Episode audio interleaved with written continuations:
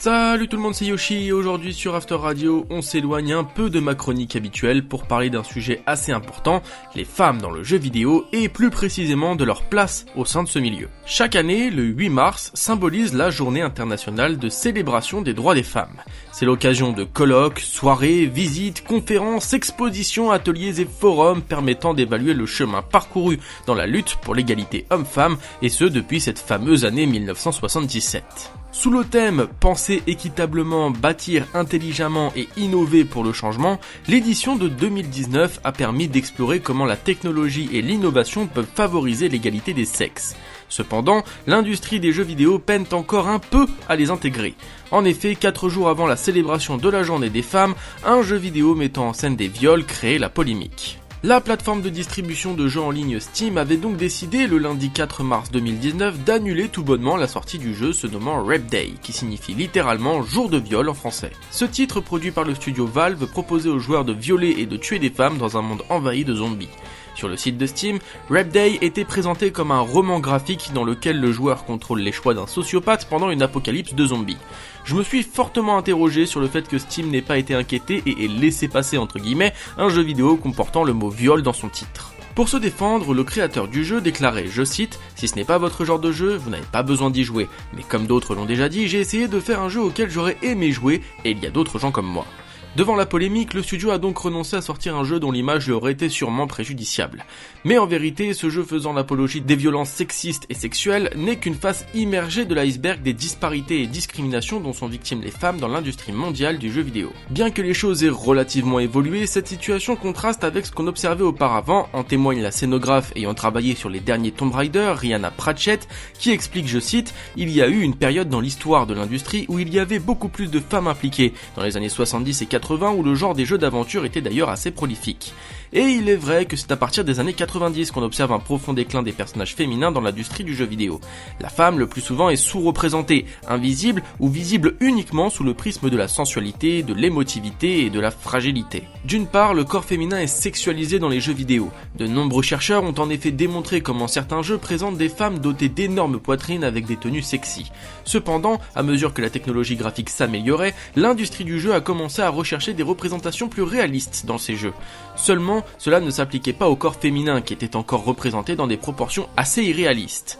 Cette évolution se reflète également dans une étude approfondie de plus de 500 jeux vidéo parus entre 1983 et 2014.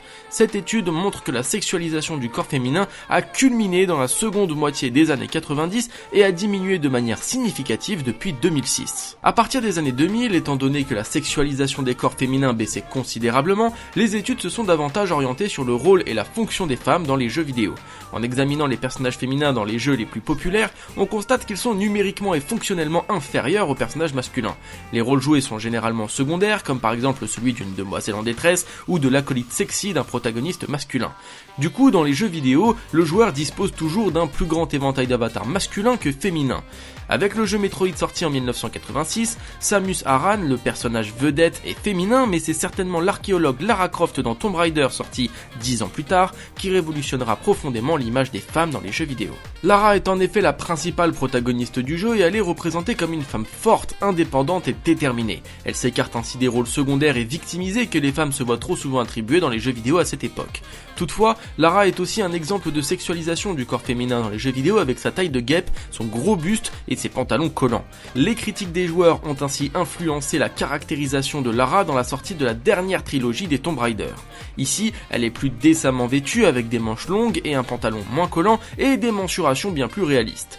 Les jeux vidéo sont un phénomène complexe et les recherches n'ont pas encore systématiquement examiné tous les aspects de la représentation des sexes dans le jeu. La mécanique d'un jeu ou gameplay permet de subtilement discerner des différences entre ce que le joueur peut faire et comment il peut le faire. Le jeu Super Princess Peach par exemple permet au joueur de contrôler la princesse Peach dans sa quête pour sauver les frères Mario et Luigi.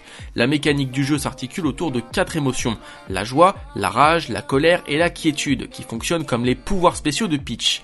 Ce titre dépeint ainsi une princesse dont la force ne découle que de ses émotions et de ses sentiments. En revanche, dans le jeu vidéo Hellblade Senua's Sacrifice, le personnage de Senua est une femme mince, petite et fragile qui tire vaillamment son épée pour affronter Surt, le dieu du feu terrifiant. Pendant la scène de combat, on entend un chœur de sonorité mixte entre encouragement et cri de panique.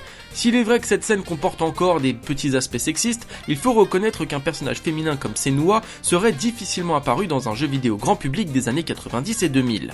Au-delà de Senua dans Hellblade ou de Lara Croft dans Tomb Raider, d'autres jeux mettent également en scène des femmes comme avatar principal combinant autorité et puissance. C'est le cas par exemple dans Horizon Zero Dawn, Uncharted The Lost Legacy, Call of Duty et Battlefield 5 qui proposent d'incarner des femmes dans leur mode multijoueur, ou encore plus récemment le génialissime The Last of Us 2 où nous jouons deux femmes comme personnages principaux. Quoi qu'il en soit, il apparaît désormais important de continuer à diversifier les jeux vidéo et ce pour plusieurs raisons. Au cours des six dernières années, les conditions de travail dans l'industrie du jeu vidéo ont fait l'objet de vifs débats.